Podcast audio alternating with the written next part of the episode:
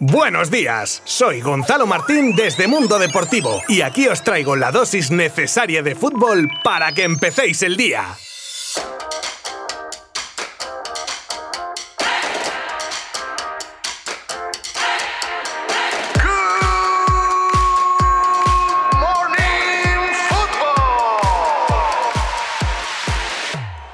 Bienvenidos al espectáculo del fútbol. Hoy da comienzo la temporada 2020-2021 con este partido de la primera jornada entre Fútbol Club Barcelona y Elche. Y así es como habría iniciado el Barcelona esta temporada. Y ese es el partido que se jugaba ayer en el Camp Nou. Partido de la primera jornada aplazado a ayer miércoles 24 de febrero. Y que da un pequeño respiro al Barça después del empate ante el Cádiz. Y sí, este tipo de resultados son los que se están dando en esta liga tan loca en la que parece que te puede mojar la oreja cualquier equipo. Los tiempos de dominio absoluto de 1 o 2 están llegando a su fin y las victorias están más caras que nunca. Un cambio de tendencia que igual a los grandes ha pillado de sopetón y que los más modestos están aprovechando para sacar los colores a más de uno. Pero centrándonos en lo que pasó ayer en Barcelona, el equipo culé ganó por 3 goles a 0 a un Elche que con la llegada de Escriba parece dar otra imagen de querer jugar más al fútbol, y así lo demostró siendo muy valiente su planteamiento ofensivo, con una primera parte igualada con ocasiones para ambos equipos y con un trincao en modo protagonista, un Barça que presentaba bastantes cambios en el once inicial con respecto al partido anterior, y que no terminó de carburar, pero amigo, en la segunda parte Messi dijo hasta aquí, y nada más empezar la segunda mitad marcaba el 1 a 0 tras pase de tacón de Braithwaite. Ya con el Barça dominando más, llegaría el segundo tras un slalom de Frankie de Jong que pasa a Messi dentro del área, donde en un metro hace dos regates a lo PlayStation con el FIFA y marca el 2-0, lo cual ya deja a Lionel Pichichi en solitario con 18 goles. Ya el Barça aprendió la lección de que marcando un solo gol te la pueden pegar, como sucedió contra el Cádiz, y decidió sentenciar con el gol de Jordi Alba al más puro estilo de un 9 que remataba a pase de cabeza de Braithwaite de nuevo para el definitivo 3 0.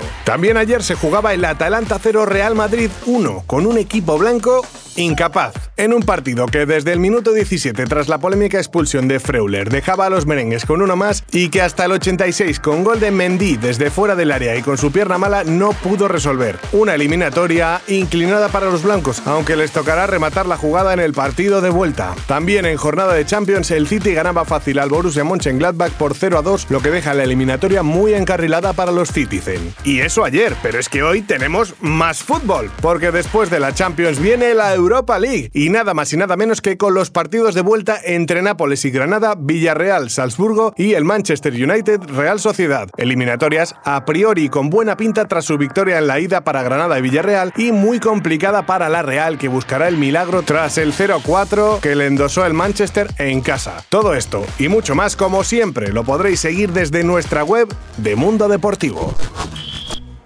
Pedri, el jugador más revalorizado en el último año. Mbappé, el más caro del mundo. La KPMG, que dicho así suena a servicio secreto soviético de los años 70, ha sacado el ranking del valor actual de los jugadores de las grandes ligas europeas. Y como era de esperar, no ha habido grandes sorpresas, salvo quizá que Haaland aún no está en el top 10 de esta lista. Aunque bueno, dale tiempo, que igual en la siguiente pega el pelotazo y se coloca muy arriba en el ranking. Y casi todos los jugadores se han devaluado un poco por el momento de crisis mundial que atravesamos algo normal, aunque hay algunos que sí que han subido su valor, como es el caso de Pedri, que lo aumenta en 26 millones y es el que más sube de precio de todo el mundo. El primero en el ranking sigue siendo Kylian Mbappé con un valor estimado de 185 millones, por delante de Harry Kane y Raheem Sterling, ambos con un valor de 125 millones.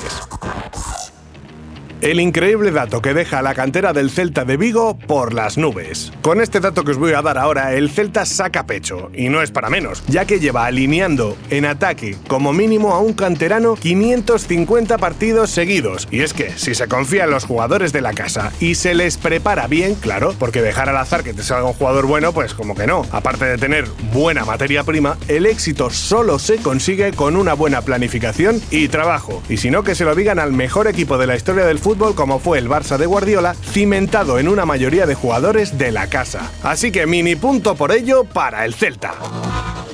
Paco Gémez salva la vida a un golfista que había sufrido un infarto. Este tipo de historias son las que me emocionan. Parecía un día más en un campo de golf de A Coruña y nadie de los allí presentes se podía esperar presenciar una desgracia, gracias a Dios, con un posterior final feliz. Un señor octogenario sufrió un infarto mientras jugaba y, casualidades de la vida, y por suerte para el caballero estaba allí el bueno de Paco Gémez y practicándole durante 10 minutos un masaje cardiorrespiratorio logró ganar tiempo hasta que vinieron los sanitarios que finalmente, y para este final feliz del que os comentaba, estabilizaron al señor mediante descargas. ¡Qué susto! Y qué fenómeno Paco Gémez que el otro día literalmente salvó una vida.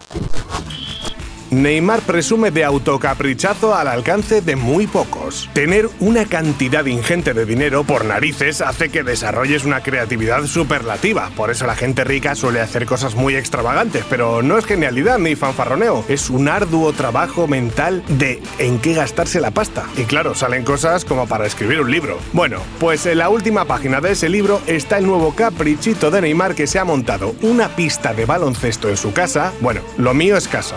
Lo es una mansión, así que vamos a decir en una de sus mansiones. Una cancha acompañada de un mural gigante con rostros de jugadores y exjugadores de la NBA. No se lo monta nada mal el brasileño. ¡Qué rabia y qué envidia! Yo también soy amante del baloncesto y creo que lo más excéntrico que hago es, pues no sé, cambiarme el fondo del móvil con fotos de jugadores. En fin, resignación. Hasta mañana.